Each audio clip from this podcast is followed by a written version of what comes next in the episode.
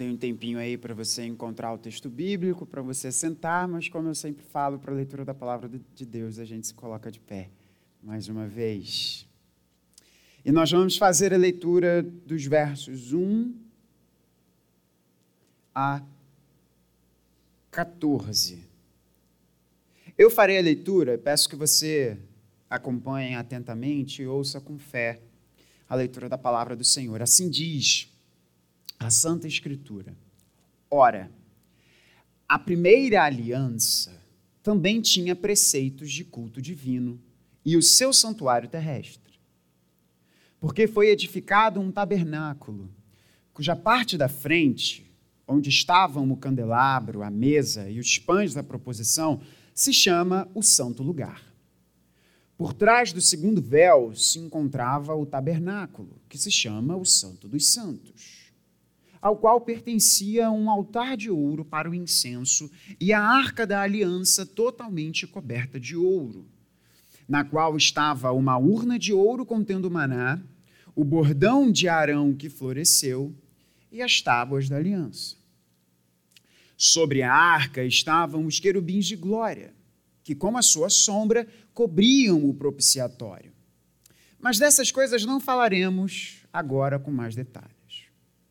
Ora, depois que foram feitos todos esses preparativos, os sacerdotes entram continuamente no primeiro tabernáculo para realizar os serviços sagrados.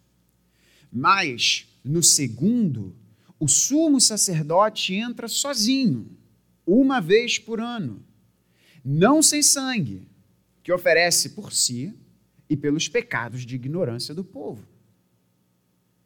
Com isto, o Espírito Santo quer dar a entender que o caminho do santuário ainda não se manifestou, enquanto o primeiro tabernáculo continua erguido.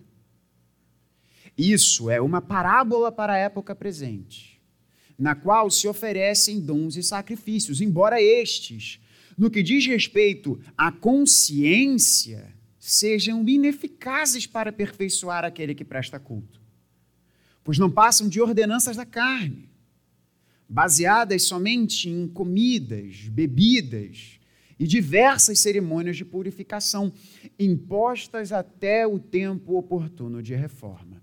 Quando, porém, Cristo veio, como sumo sacerdote dos bens já realizados, mediante o maior e mais perfeito tabernáculo, não feito por mãos humanas, quer dizer, não desta criação, e não pelo sangue de bodes e de bezerros, bezerros, perdão, mas pelo seu próprio sangue, ele entrou no santuário, uma vez por todas, e obteve uma eterna redenção. Portanto, se o sangue de bodes e de touros e a cinza de uma novilha aspergidos sobre os contaminados, os santificam quanto à purificação da carne, muito mais o sangue de Cristo, que pelo Espírito eterno a si mesmo ofereceu sem mácula a Deus, purificará a nossa consciência de obras mortas para servirmos ao Deus vivo. Essa é a palavra de Deus. Você pode se assentar, que as palavras dos meus lábios e o meditar do nosso coração, irmãos, sejam agradáveis. Na presença de Deus, Ele é o nosso Salvador, Ele é a nossa rocha.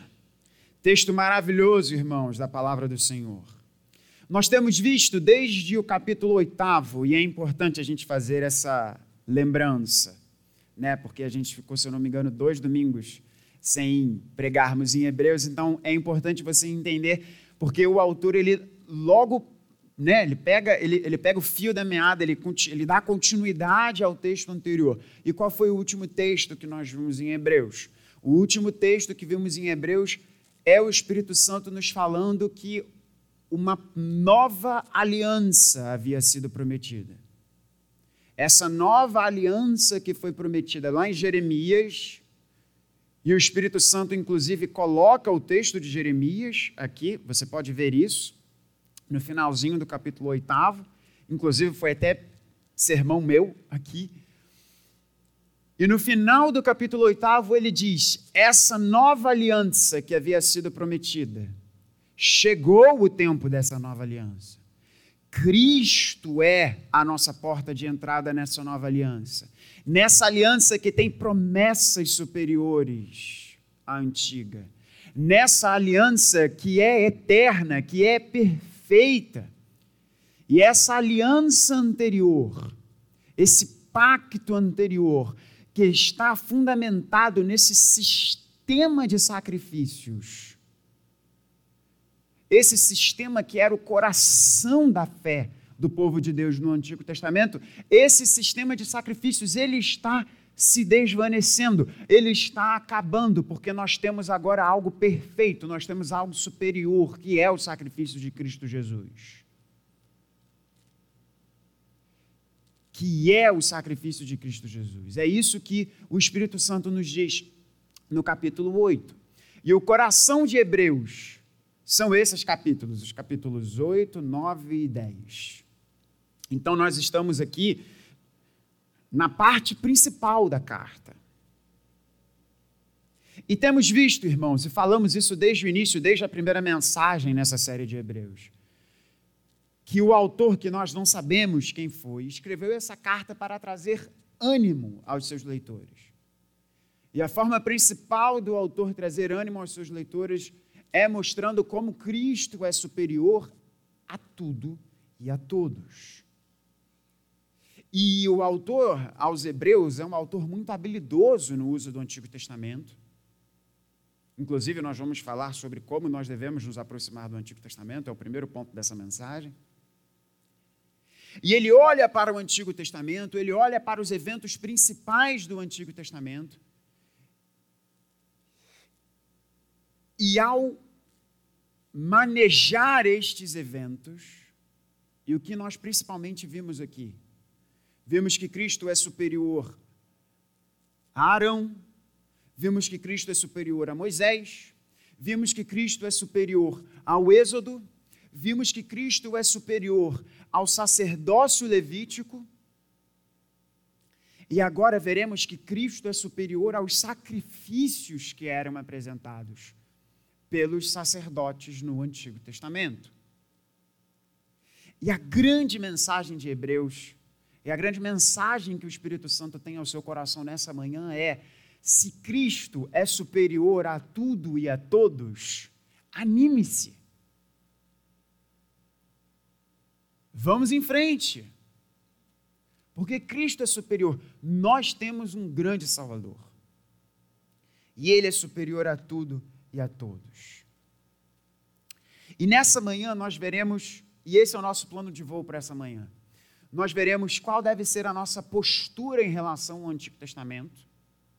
É um ponto aqui, não é o ponto primordial desse texto, mas eu quis pensar porque temos discutido sobre isso, temos visto algumas coisas é, é, é, nos nossos dias sobre essa questão e eu, eu quis separar aqui para a gente falar mais a guisa de introdução, como que eu e você devemos nos aproximar do Antigo Testamento. E nós veremos o problema da antiga aliança e qual a solução da nova aliança. Então, esse é o nosso plano de voo. A nossa postura em relação ao Antigo Testamento, no verso de número 8, qual é o problema da antiga aliança, nos versos de 1 a 10, e qual é a solução da nova aliança, nos versos de 11 a 14. Vamos ao texto e é importante você não fechar a sua Bíblia.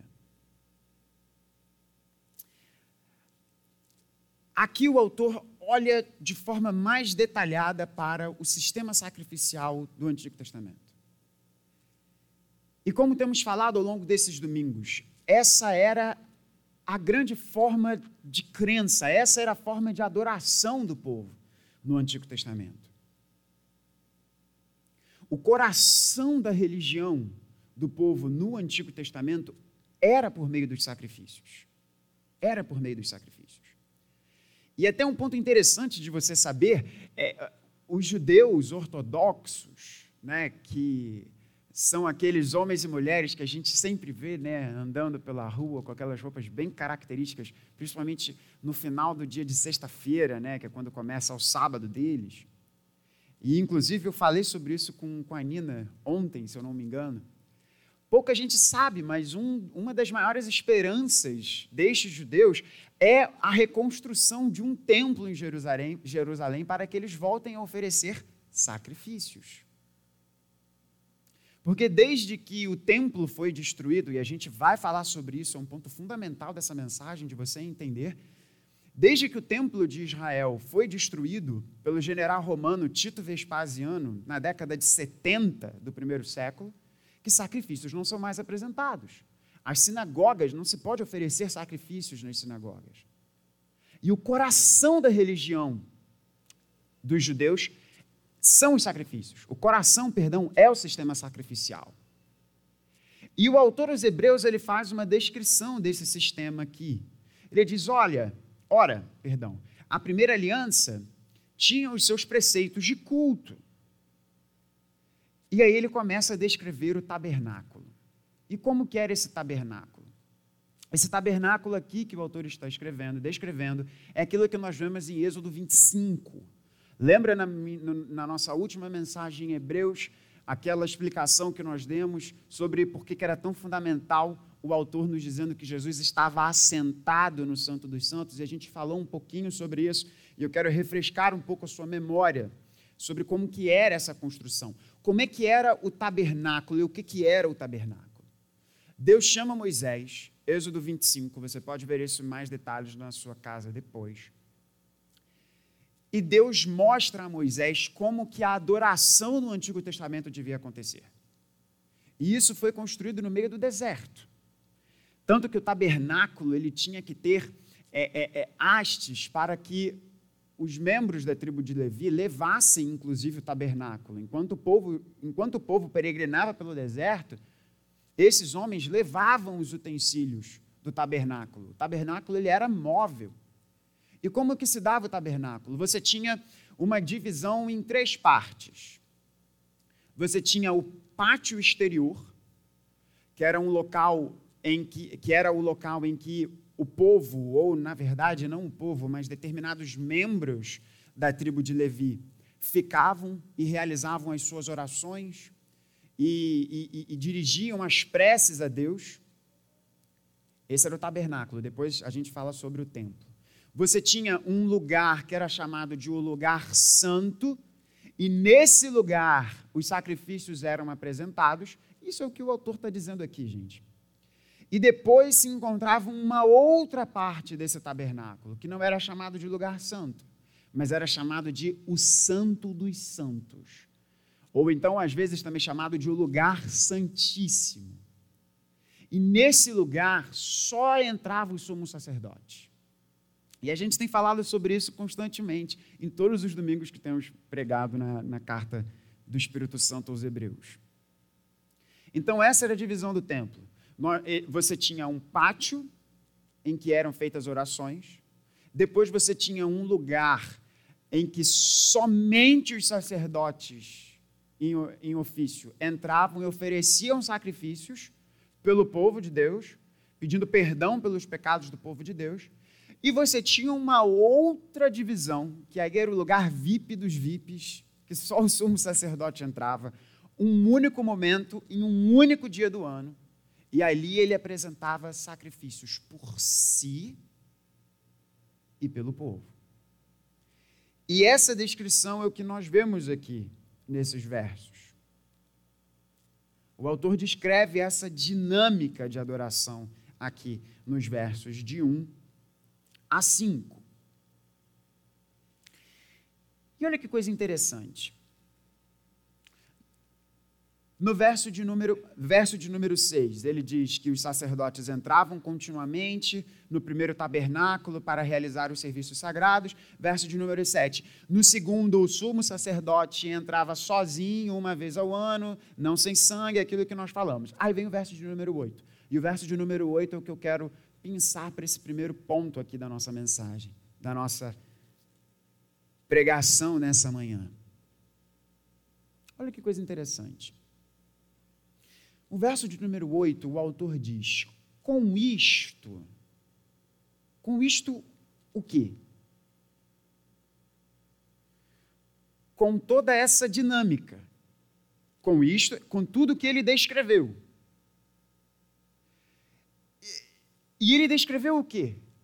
Ele descreveu o que está em Êxodo e o que está em Levítico. Olha o que, que ele fala. Com isto, o Espírito Santo. Portanto, o que o autor está querendo nos chamar a atenção aqui é que esses trechos, que muitas vezes vai dizer que você não fica com preguiça de ler, não adianta mentir para o seu pastor, não. Pô, mas reverendo, sacrifício, bode, por que, que eu vou ler? Que, que eu vou ler como é que a pombinha tinha que ser apresentada como sacrifício? Eu já, eu já recebi essa pergunta. E pior ainda, eu já pensei dessa forma também. Por que, que eu preciso entender qual era a metragem do raio da cortina do tabernáculo? Por que, que eu preciso entender qual era a quantidade de ouro que tinha que ter no candelabro? Inclusive, o candelabro que aparece aqui descrito, ele tinha 34 quilos de ouro. Curiosidade.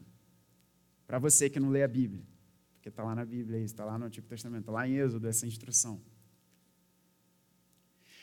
Veja bem, meu irmão, minha irmã, ele está dizendo com isso o Espírito Santo. E, e o que está traduzido aqui, quer dar a entender, é no sentido de quer ensinar. O Espírito Santo quer nos ensinar algo. E diante disso, eu quero pensar esse ponto de qual deve ser a minha e a sua postura em relação ao Antigo Testamento. Porque nós temos três posturas possíveis. A primeira é: o Antigo Testamento é muito velho. Afinal de contas, ele já começa com o Antigo, não é verdade? Então eu não preciso me aproximar do Antigo Testamento. Porque o que importa só é o Novo Testamento. O que importa apenas é o que está nos evangelhos, são as cartas de Paulo, e eu não preciso efetivamente ler o Antigo Testamento.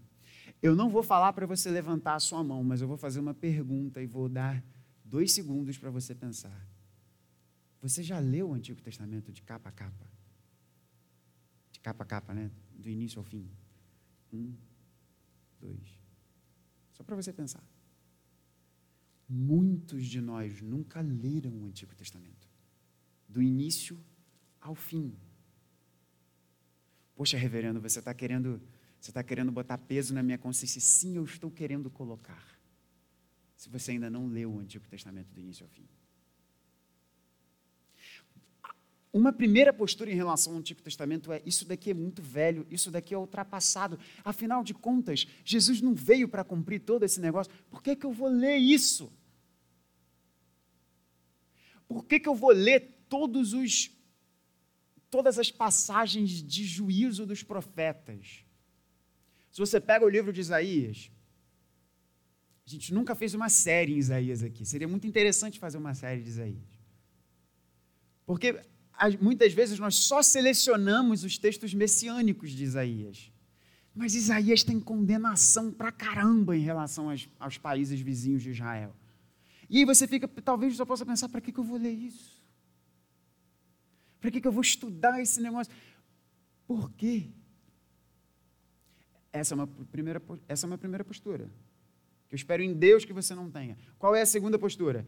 A segunda postura é muito famosa hoje em dia muito famosa. E que também acontece em algumas igrejas. Qual é a segunda postura? Existem verdades, existem princípios por trás do Antigo Testamento. E a chave hermenêutica para o Antigo Testamento é Jesus. Tem um pastor, inclusive, famoso, né? tem dois nomes. O seu primeiro nome é Caio, o segundo você já sabe. Que tem um vídeo, inclusive, que ficou popular na internet falando sobre isso. A chave hermenêutica do Antigo Testamento é Jesus. E aí você fala, ok, mas o que você está querendo dizer sobre isso? E o que, que este pastor e outros querem dizer sobre isso? É que você faz um filtro do Antigo Testamento com base no que você acha que Jesus ensina. E o que não for de acordo, você rapa fora. Afinal de contas, Jesus Cristo é a chave hermenêutica do Antigo Testamento. E você extrai princípios elevados por trás do Antigo Testamento. E aquilo que não tiver um princípio elevado, você joga fora. Efeitos práticos. O que, que você faz com os textos, então, em que Deus ordena que as nações inimigas de Israel sejam executadas? Ah, isso daqui não está de acordo com a chave hermenêutica que é Jesus Cristo. Então, joga isso para lá. Isso é primitivo. Não se enganem, irmãos. Existem. Eu ia falar, existem crentes. Eu não sei se seria bem esse termo, mas isso é com o Espírito Santo. Mas existem pastores que pensam dessa forma. E talvez você já tenha pensado dessa forma, ou pense dessa forma. No sentido de que o Antigo Testamento ele não tem tanta importância assim. Então, um, ou eu jogo fora tudo, ou então, dois, eu só fico com aquilo que é palatável ao meu entendimento. E se encontrar alguma dificuldade, deixe isso para lá. Ou nós temos a terceira postura, e é essa que eu espero em Deus que você tenha. É o Antigo Testamento é escrito pelo Espírito Santo. E é exatamente isso que o autor dos Hebreus quer nos mostrar. Com isto, ou seja, com todo esse sistema sacrificial, com toda essa descrição do templo, com todas essas coisas no Antigo Testamento, o Espírito Santo quer nos ensinar alguma coisa. Nós já vamos entrar no que, que o Espírito Santo quer nos ensinar, tá? Esse é o ponto 2, em que a gente vai falar sobre a inferioridade da antiga aliança. Mas eu quero pensar essa fala aqui do que o Espírito Santo quer nos ensinar, para você entender, meu irmão, minha irmã, que não existe Novo Testamento sem o Antigo Testamento.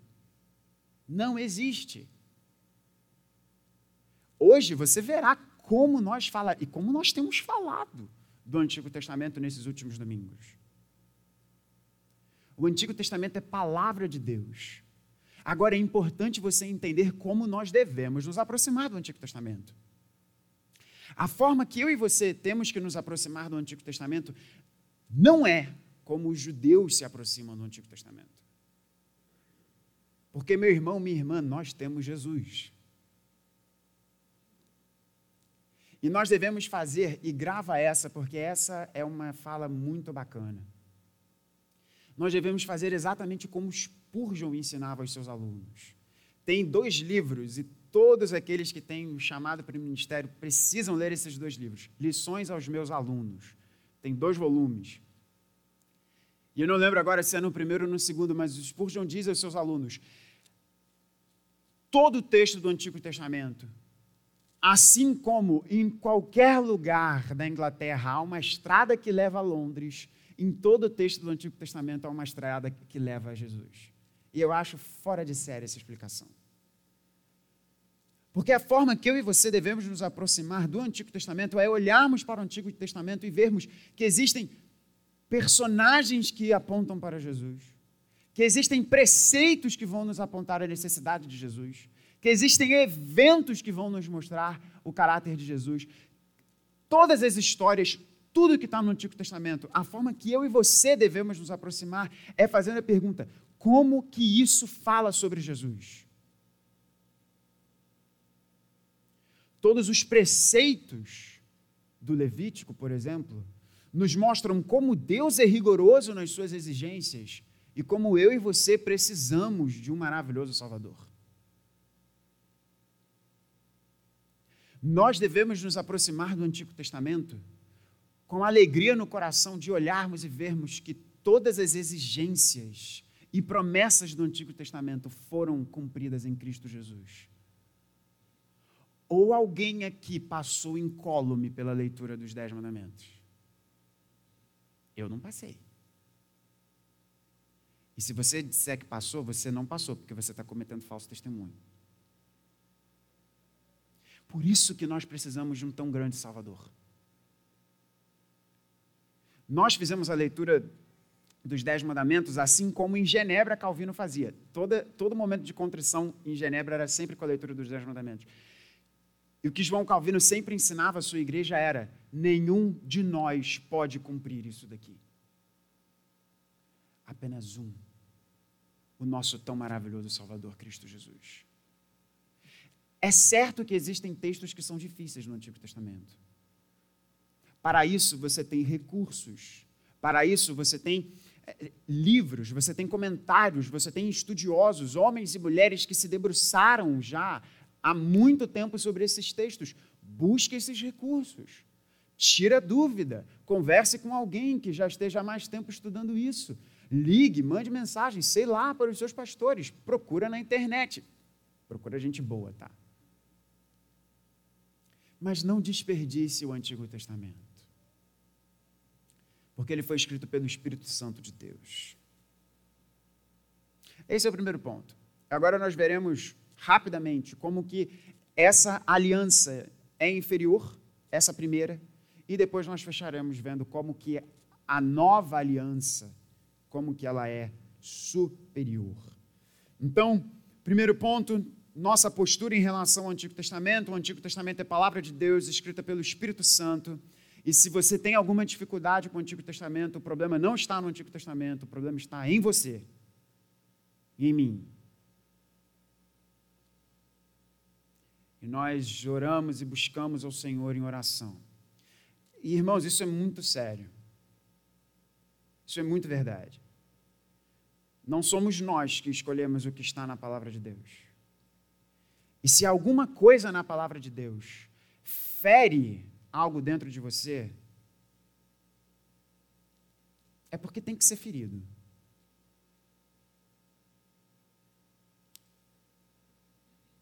Vamos ver agora qual é a inferioridade da antiga aliança ou qual é o problema da antiga aliança. E o problema da antiga aliança, o problema da antiga aliança, nos é colocado aqui pelo autor de Hebreus. Ele diz: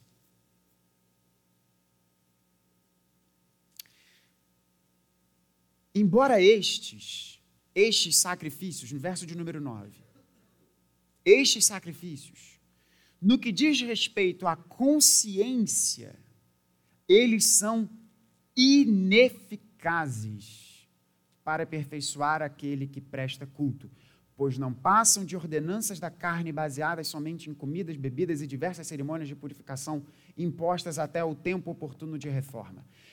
Sumarizando, qual é o problema dessa antiga aliança? O problema da antiga aliança é que ela apenas mostra qual é o seu problema e aponta para a solução, mas ela não traz solução. Para você entender aqui numa ilustração muito simples. Muito simples. Imagina que eu, olhando para essa mulher maravilhosa que está sentada aqui no banco, começo a saber, bom, o que, que ela gosta? Ah, ela gosta da comida A. Qual é o perfume que ela gosta? Ah, ela gosta do perfume X. Ah, legal.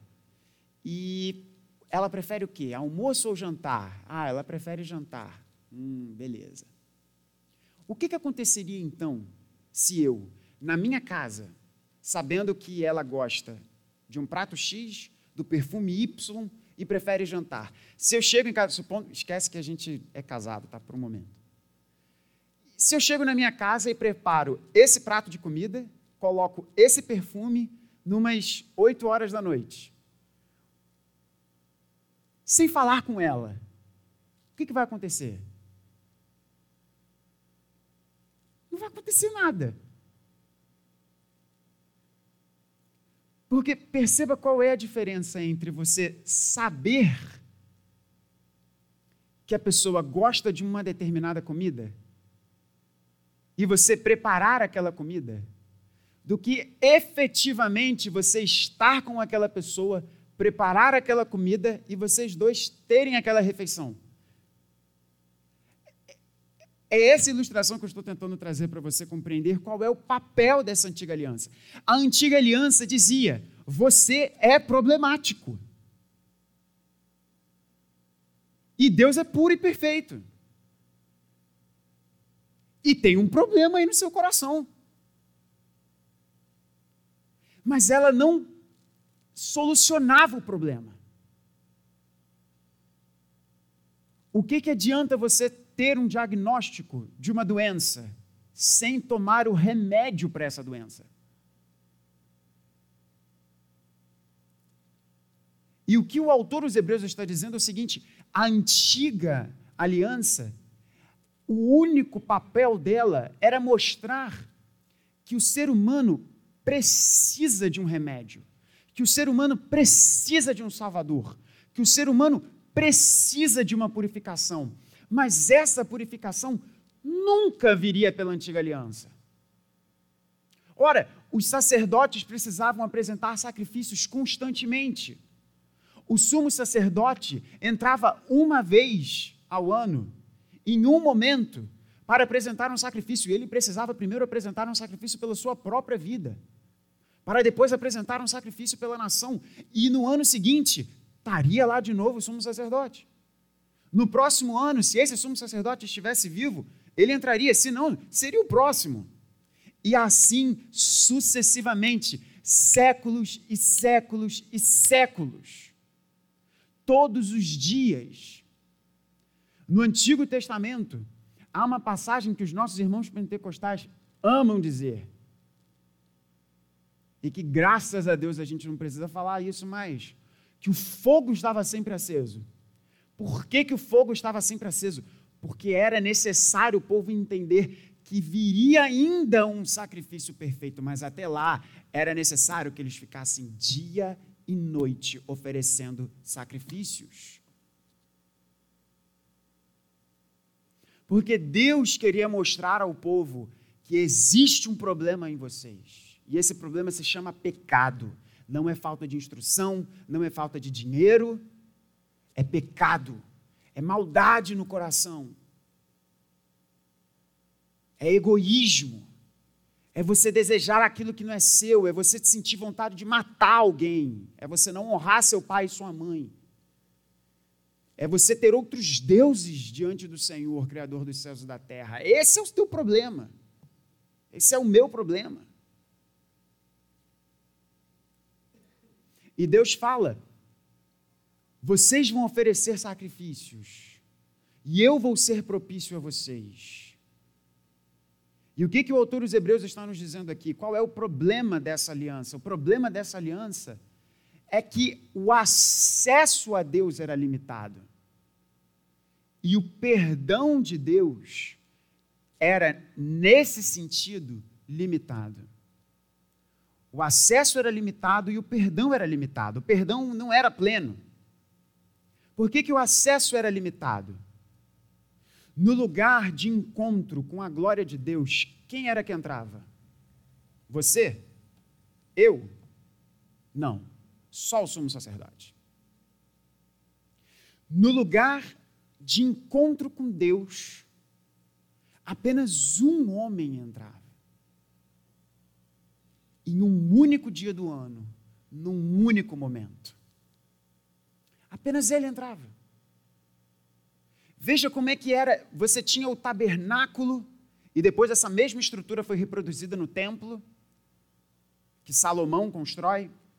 Essa mesma estrutura depois ela é reproduzida no templo, só que agora não mais com cortinas, não mais dessa forma. Mas é exatamente isso que acontecia, inclusive o véu que separava o santo dos santos do lugar santo. Perceba quantas barreiras você tinha o templo. Dentro do templo você tinha o pátio exterior, e depois você tinha mais uma barreira, você tinha o do lugar santo. E depois do lugar santo você tinha mais uma barreira, que era o santo dos santos. E se você fosse estrangeiro, se a gente, a gente sendo brasileiro naquela época, nem no templo a gente entraria. Porque nesse primeiro templo não tinha o pátio dos gentios, que só foi construído depois. Ou seja, a gente já estava ali perdido, a gente nem no templo entraria. Se você fosse mulher judia, você poderia entrar até uma determinada parte porque depois não iam deixar vocês mulheres entrarem. Então, já todo mundo aqui estava perdido, a não ser que tenha algum judeu aqui entre nós. Perceba quantas portas, quantas, quantos acessos, quantos níveis diferentes que as pessoas tinham que vencer para ter esse encontro com a presença perfeita de Deus. O acesso a Deus era limitado. E não apenas isso, mas os sacrifícios também. O perdão em relação aos sacrifícios. Esse perdão não era pleno. Por que, gente, que não era pleno? Porque as famílias precisavam sempre, constantemente, trazer seus sacrifícios. E o sumo sacerdote, o mais importante homem da nação, em relação à religião, era o mais importante. Ele mesmo, ele precisava todo ano, antes dele entrar no Santo dos Santos, ele precisava apresentar um sacrifício por ele mesmo. Deus estava mostrando: é necessário que vocês façam isso, mas isso não é o bastante. Ano que vem, sumo sacerdote, você vai estar aqui de novo e você vai apresentar esse mesmo sacrifício, primeiro pela sua vida, depois pela nação. Porque isso não tinha poder de lidar, poder para lidar com um real problema que eu e você temos. E qual é o nosso real problema? Qual é o seu real problema? O seu real problema não é falta de instrução. Nós estamos inseridos numa cultura que educação é a panaceia para todos os problemas. Educação é muito importante, irmãos. Não me entendam mal. Educação é fundamental. Mas não é esse o problema do nosso povo. Não é esse o problema da humanidade. Não é falta de conhecimento, não é instrução. Se todos nós tivermos pós-doutorados, nós vamos continuar tendo o problema. O problema não é falta de dinheiro. Não é falta de dinheiro.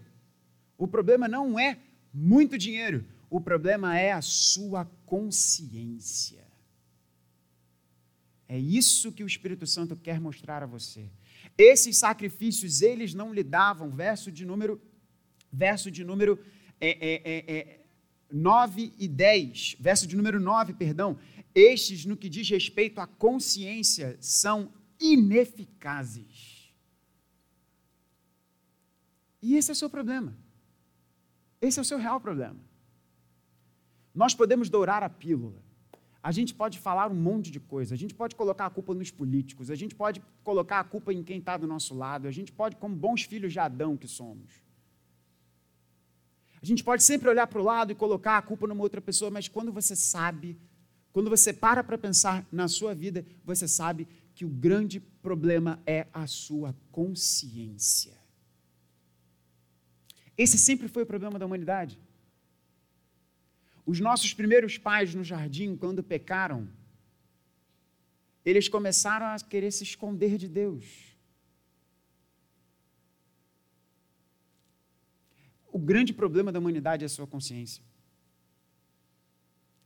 E todas as outras tentativas de mostrar que o problema da humanidade é se você vota em X ou Y, se você tem muito dinheiro, se você é branco se você é preto, se você é, é, é, é velho, ou você é jovem, ou você é homem, ou você é mulher.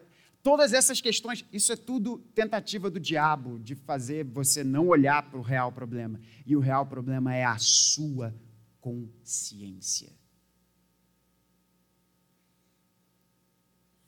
Martinho Lutero diz que a maior pergunta no coração do homem é como eu, podre que sou, me colocarei de um Deus que diz que é santo, santo, santo.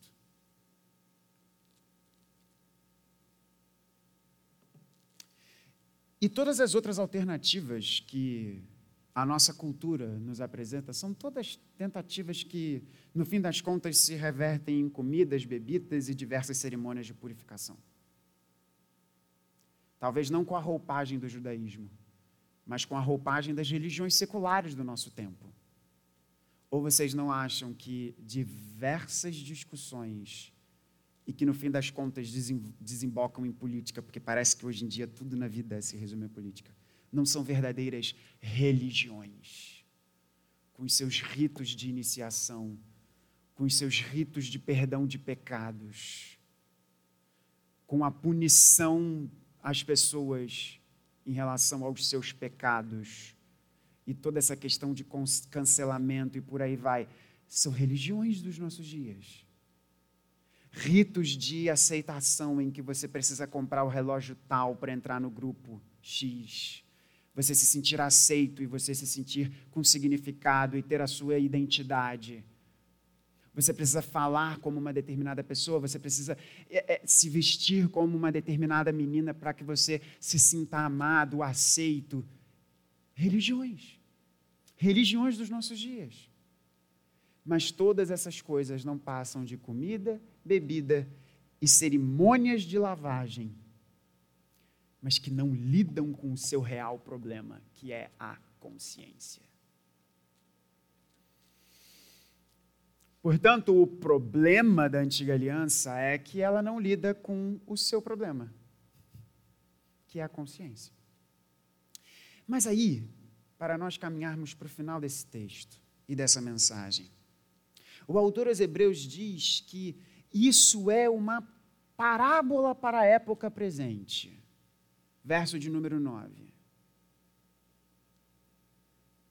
Isso que nós vimos aqui do verso de número 8, em que o Espírito Santo quer nos mostrar com todas essas regulações, com todos esses preceitos em relação ao sistema sacrificial do Antigo Testamento, que o acesso a Deus estava limitado e o perdão que Deus estava oferecendo não era pleno.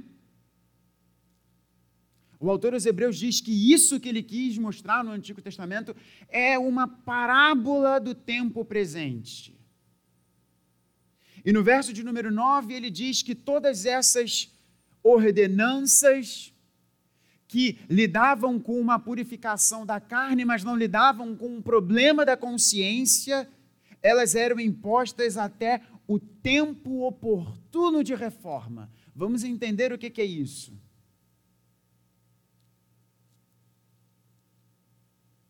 Qual é a época que o autor aqui escreveu? Que tempo presente é esse que ele diz aqui? É o nosso? É o nosso em 2022? Não é. O autor aos Hebreus escreve a sua carta nesse grande contexto de transição entre os sacrifícios que eram apresentados no templo e a destruição do templo de Israel. Sacrifícios hoje não são mais apresentados pelo povo judeu. E quando nós vemos o final do capítulo 8, o autor dos Hebreus diz que esse sistema de sacrifícios ele ficou obsoleto. E o que é obsoleto tem data para morrer. E quando ele diz que esse sistema do Antigo Testamento é uma parábola do tempo presente, e esse sistema é imposto até que o tempo oportuno de reforma chegue, o que ele está querendo nos dizer é o seguinte: esse sistema aqui, ele está com data para morrer. Porque nós temos uma nova aliança. Nós temos Jesus. Nós temos Jesus. E esse templo, ele está com dias contados. E foi exatamente isso que aconteceu, irmãos. Na década de 70, o templo de Israel, em que os sacrifícios eram apresentados, ele foi literalmente posto abaixo. E o tempo em que o autor escreve é esse tempo em que ainda existiam sacrifícios, sacrifícios oferecidos no templo, mas os cristãos já estavam ensinando aos seus patrícios, dizendo: "Cara, isso, isso acabou. Isso não existe mais necessidade. Não tem necessidade de você apresentar esse sacrifício, porque Jesus, o Cordeiro de Deus, que tira o pecado do mundo, ele foi oferecido no seu lugar.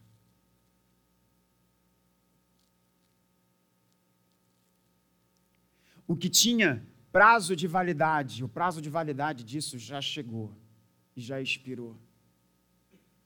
Porque agora nós temos uma nova aliança, nós temos uma aliança que é superior, nós temos uma aliança que é perfeita, que é maravilhosa, que é bela. E ele vai dizer isso no verso, a partir do verso de número 11.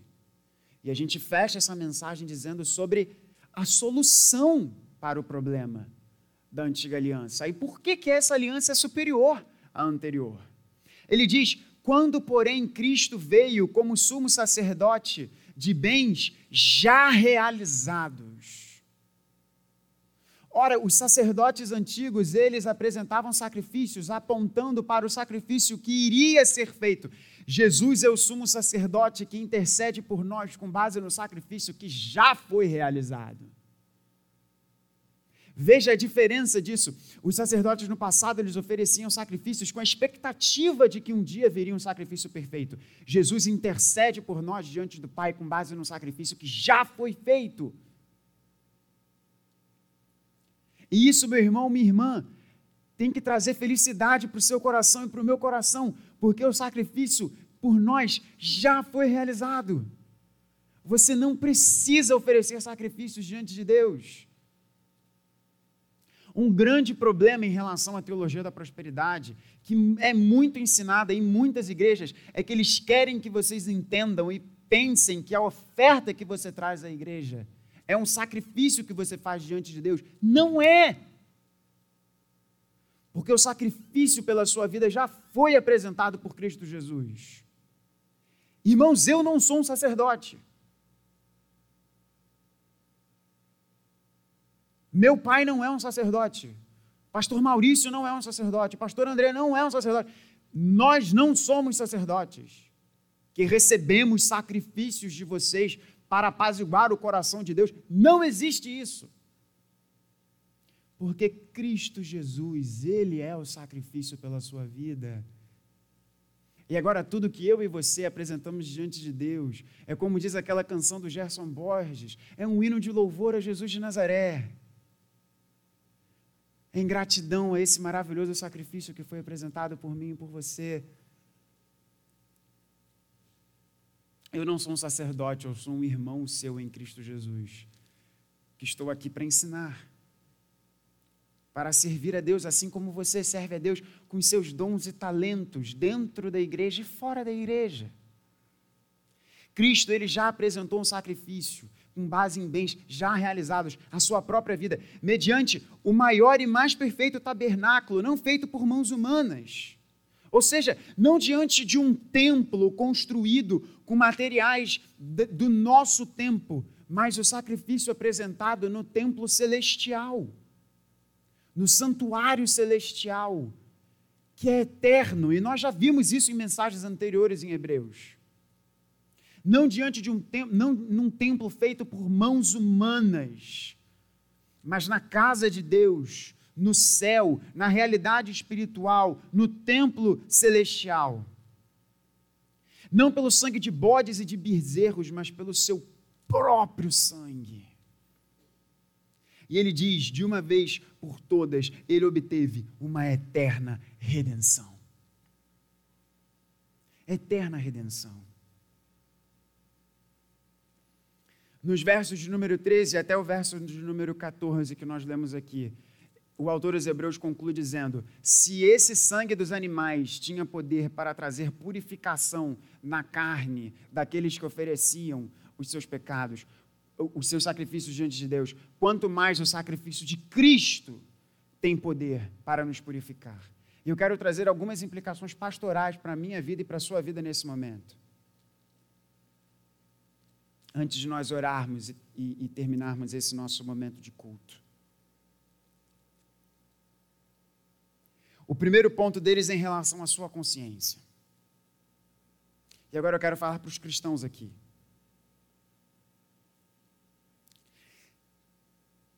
Se existe algo na sua consciência, agora, nesse momento, e o diabo é sujo, e pode ser que nesse exato momento você esteja pensando em alguma coisa que a sua consciência quer te condenar. Saiba que o sangue de Jesus é mais forte do que isso.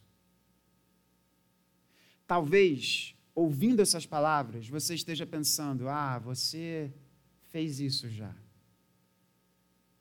Ah, você você adulterou. Você você é um mentiroso. Você você é uma traidora de confiança das pessoas. Ah, você é um homem agressivo, você é uma mulher agressiva. você é egoísta, você é aquilo, você é aquilo outro. Você é filho e filha de Deus. E o sangue de Jesus está sobre a sua vida. E se há algo na sua consciência que te condena, eu quero dizer a você: quem nos condenará? É Cristo Jesus quem nos justifica. Cristão, meu irmão em Cristo, minha irmã em Cristo, se há algo na sua consciência que te, que te atormenta, saiba que o sangue de Jesus é poderoso para limpar você de todo e qualquer pecado. E se isso acontece ainda na sua vida, sepulta esse negócio. Leva isso à cruz de Jesus. Peça para que o Espírito Santo aplique isso na sua vida. Porque nós somos mais do que vencedores, não nessa mensagem triunfalista, mas nós somos mais do que vencedores sobre a morte e a condenação do pecado sobre a nossa vida, porque nós temos a vitória de Jesus sobre o nosso ser, sobre o nosso coração, sobre a nossa consciência. A nossa consciência é de Cristo. Se apodere disso. O nosso diácono aqui orou sobre uma coisa muito importante. Se há um pecado te assola, se tem, se tem um determinado pecado que você vira e mexe, você se vê tentado com isso, eu quero dizer a você: Cristo Jesus tem poder para te libertar desse negócio. Acesse esse poder porque ele está disponível para mim e para você. Todos os nossos pecados, todos os nossos pecados, Cristo Jesus morreu por eles e não há pecado pelo qual Cristo Jesus tenha morrido que eu e você não tenhamos agora poder para vencer. E agora eu quero falar para os não cristãos. Se você aqui está conosco nessa manhã ou de casa, o seu problema de consciência só pode ser resolvido com Jesus. Não adianta você se despejar no trabalho isso não vai aplacar o seu problema de consciência. Não adianta você maquiar a sua família. Não adianta você querer ter a vida de fotografia, sabe, a vida de foto, em que você olha a foto e vê que está tudo maravilhosamente bem. Ou então, melhor, comercial de margarina, que faz muito mal, inclusive. Não coma margarina.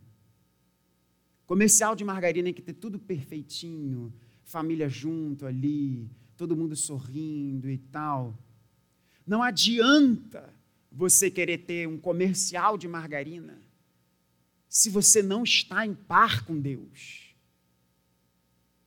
Não adianta você ganhar tubos de dinheiro, porque isso não vai aplacar o seu problema de consciência. Não adianta você entrar para uma religião você entrar para essa igreja e se despejar no serviço se você não estiver em par com Deus. Porque é só isso que pode solucionar o seu problema de consciência. E acredite, o seu problema de consciência tem solução. Cristo Jesus. Ele morreu para que você seja aceito. Ele morreu para que você tenha lugar na casa do Pai. Cristo Jesus, Ele é a solução para o seu problema de consciência, Ele é a solução para o meu problema de consciência. Para cristãos e não cristãos. Não é mais educação, não é mais dinheiro, não é onde você mora, é Cristo Jesus. O problema é que às vezes a gente quer colocar coisas que são importantes como essenciais, e o essencial é Cristo Jesus é Ele e tão somente Ele. E mais uma coisa, irmãos, e com isso a gente efetivamente encerra.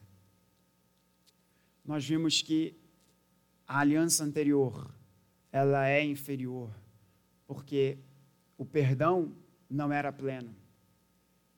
E vimos que o perdão que Cristo Jesus nos dá é uma redenção eterna, de uma vez por todas E ela limpa, Cristo Jesus tem poder para limpar aquilo que a aliança anterior não tinha poder para fazê-lo, porque a aliança anterior apenas mostrava o problema. E Cristo é a solução para o teu problema. Mas também o acesso era limitado. E agora, irmãos, esse acesso não é mais limitado. Quando Cristo Jesus morre, uma das coisas mais lindas de todo, de todo o Novo Testamento é nós vermos que o véu que separava esse lugar, o Santo dos Santos, do lugar santo, ele foi rompido, ele foi rasgado. E aquela música do Azaf Borba que a gente canta, né? O véu que separava já não separa mais. E isso é muito lindo, irmãos. Isso é muito lindo, porque a nossa cultura faz distinção de lugares, não é? Você tem um ingresso, e você tem um ingresso mais caro para ir para uma determinada parte, você tem algumas partes que não tem nem ingresso, é convite para você ir para a área VIP, ou para você ir para o camarote, ou qualquer coisa do gênero. Cristo Jesus diz para aquela mulher, em João 4, Eis que vem a hora e já chegou. Que a adoração ao Pai não vai ser nem em Jerusalém, no templo, nem no monte em que vocês samaritanos falam, mas em espírito e em verdade. E qual é a adoração espiritual em verdade? A adoração espiritual em verdade é a adoração que é feita por intermédio de Jesus. Porque Jesus é o templo. Ele é o templo. Jesus é o tabernáculo. Em João 1, a gente vê que Jesus se tabernaculou. O texto que está traduzido, que ele se fez carne e habitou entre nós, o que João está dizendo ali, no mais literal possível, é que Jesus se tabernaculou. Esse tabernáculo, lugar de encontro de Deus com os homens, em que na antiga aliança apenas um único homem entrava em um único dia, num único momento para ter encontro com a plena presença de Deus. Agora isso está liberado para mim e para você, para todos nós. Todos nós. Cristo Jesus diz: esse acesso você tem ao Pai. Esse acesso, meu irmão, minha irmã, você pode ter acesso a Deus por meio de Cristo Jesus. E você não tem que pagar ingresso, porque Ele pagou esse ingresso por você, por meio da sua própria morte. Isso é lindo demais, irmãos. Isso é lindo demais. Eu e você temos acesso a Deus. Eu e você temos acesso ao nosso Pai, por meio de Cristo Jesus. Nessa aliança que é maravilhosa, que é bela e perfeita. Portanto, meus irmãos, tenham ânimo. Porque nós temos esse maravilhoso Salvador, que é superior a tudo e a todos e que pode solucionar o nosso problema de consciência e nos dá acesso ao Pai, porque Ele morreu por nós. E isso está disponível a você. Disponível a você, de graça. De graça. Porque o preço foi pago já por Ele. Que Deus nos abençoe. Vamos nos colocar de pé?